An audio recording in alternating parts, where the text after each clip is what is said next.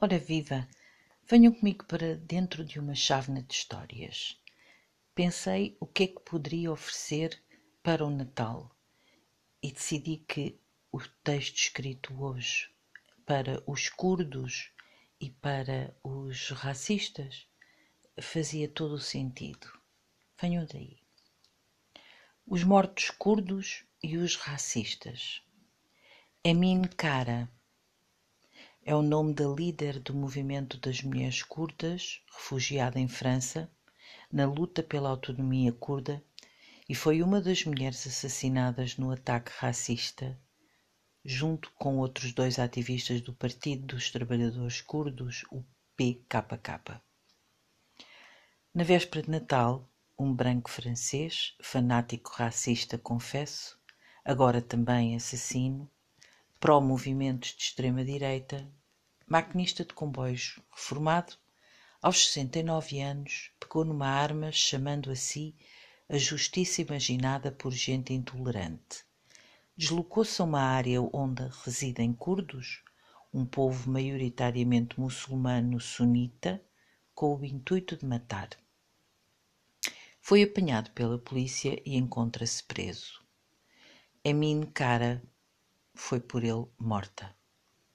Estava num centro comercial, num bairro, junto dos seus, em Paris, num país que lhe prometeu proteção, a preparar ações de protesto, assinalando o assassinato em 2013 dos seus conterrâneos do PKK, quando um terrorista francês, branco, de credo racista, a assassinou a tiro. Os tiros foram também direcionados a outros refugiados e ativistas curdos neste ataque puramente racista. Três caíram mortos. Por que os curdos? E por que o racismo? Porque são migrantes, refugiados, de pele escura, a lutar por uma causa à qual a França prometeu dar apoio. E uma França que foi colonizadora.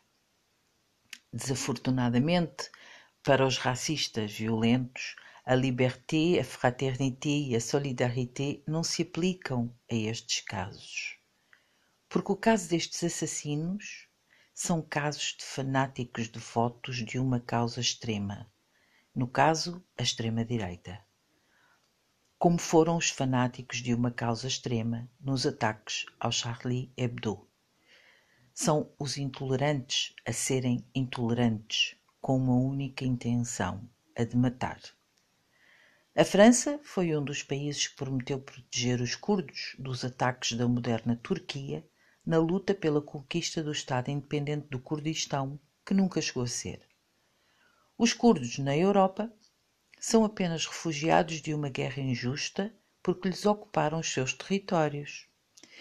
Não vos lembra outras histórias semelhantes? Invasores e invadidos, opressores e oprimidos, eu vou contar aqui a história quando eu vivia em Bruxelas.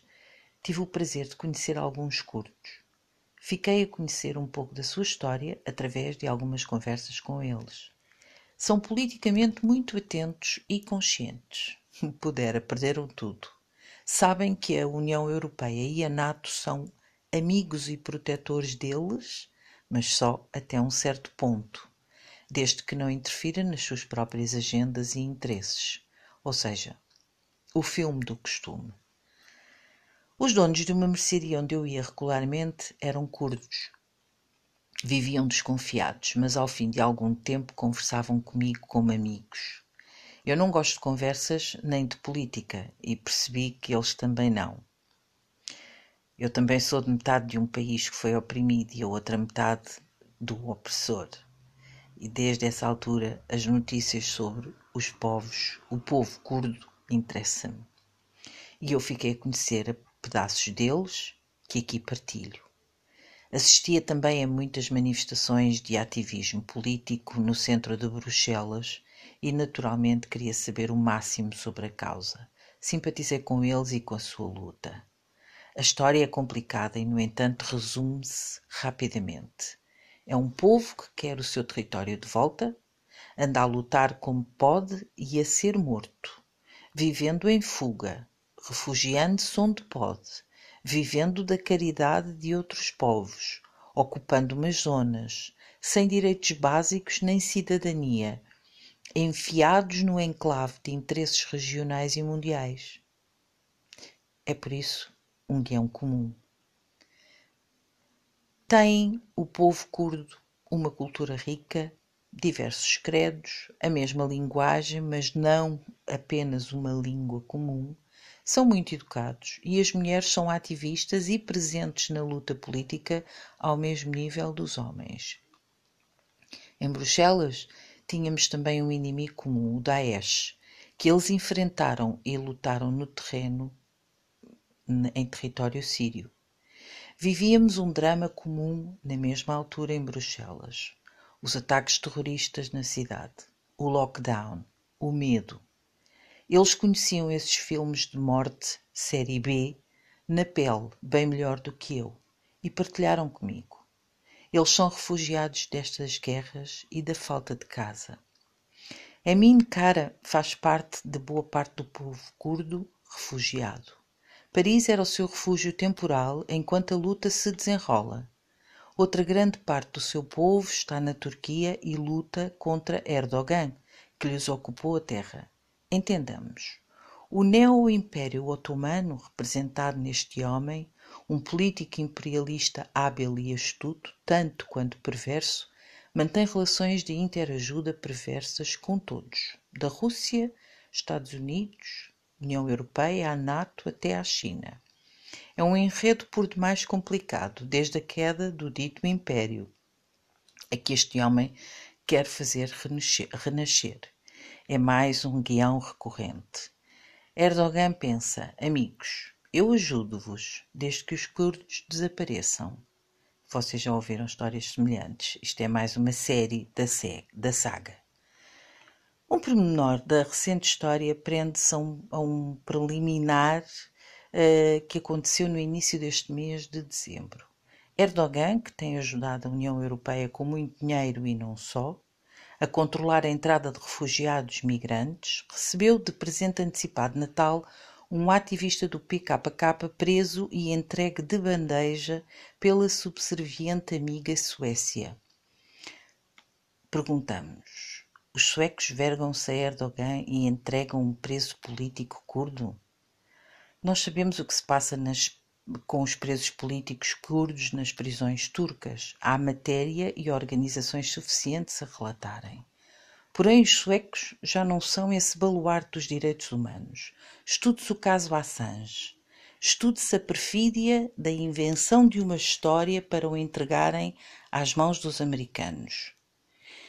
Bem, estes são os novos vendilhões do templo, os novos hinos de Natal de Dickens.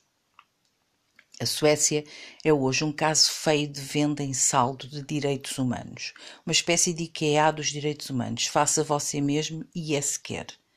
Estão fartos de refugiados também, os coitadinhos. Prestam-se por isso a mostrar serviço. O meu lado europeu ficou profundamente envergonhado. Somos uns vendidos ao Erdogan. Shame on you, Suécia.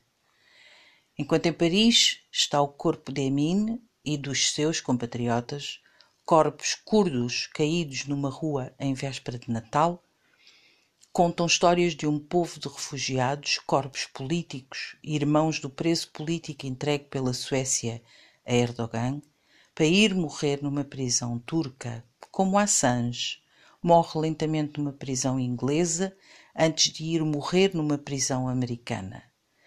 Devíamos ser todos curdos e todos Assange e todos antirracistas. Shame on que nos dizemos faróis dos direitos humanos. Uns dias depois da entrega do prisioneiro do PKK, a troco não se sabe de quê, um europeu branco, neofascista e racista, matou Emin Kara, a refugiada curda, líder de um grupo de resistência em Paris. Os curdos são um povo com uma população de 25 a 35 milhões de pessoas espalhada por vários países.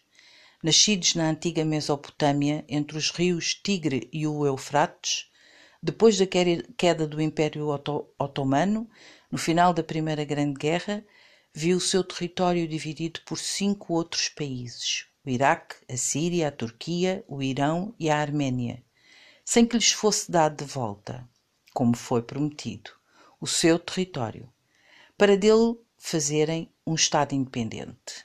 E é por ele que eles lutam. As histórias semelhantes são tantas que este planeta parece um paraíso de repetições. Deveria chamar-se Terraflix. O povo de Emine é um povo de refugiados em vários países europeus que lhes prometeram proteção. A França e a Bélgica são dois deles.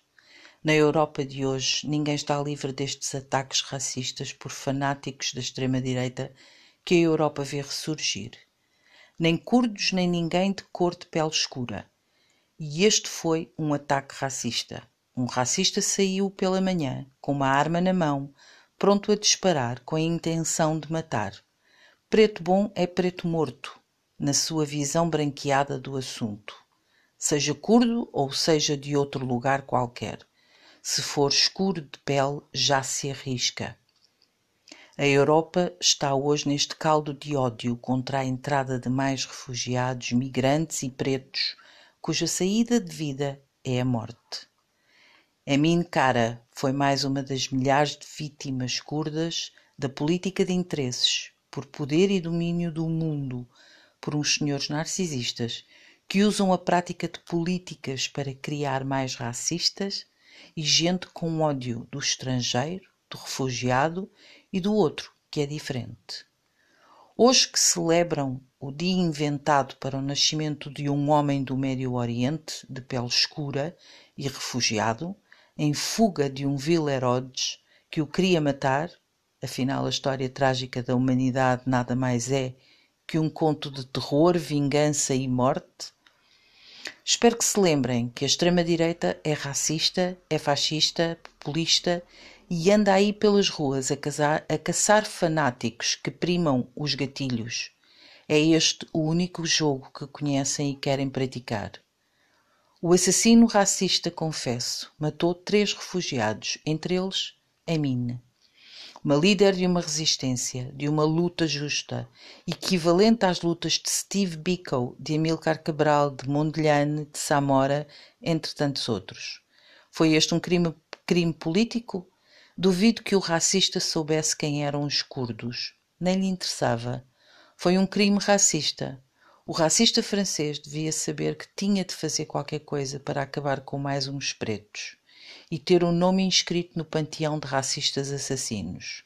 Tal como o homem branco reformado ex-militar na guerra colonial, racista que um dia de manhã em Lisboa saiu com a intenção de matar Bruno Candé, por este ser preto tal como os outros neofascistas racistas que odiaram, que odiaram africanos, que odeiam africanos, e decidiram sair na noite com a intenção de matar. E a vítima foi Alcindo Monteiro. O racismo não apenas mata, como também cria estratificação, e eu explico. Eu tenho a certeza que se o terrorista que praticou este ato fosse preto e tivesse atacado um grupo de brancos que estivesse a lutar por uma causa, teria sido morto pela polícia logo ali após o ataque, numa rua do bairro parisiense onde estava caído o corpo político de Emine. Encontraram as diferenças? Não, deixem, não deixemos, por isso, a indiferença ficar soterrada entre sonhos de abóbora, de licores e bacalhau com todos. Obrigada e tenham umas boas festas.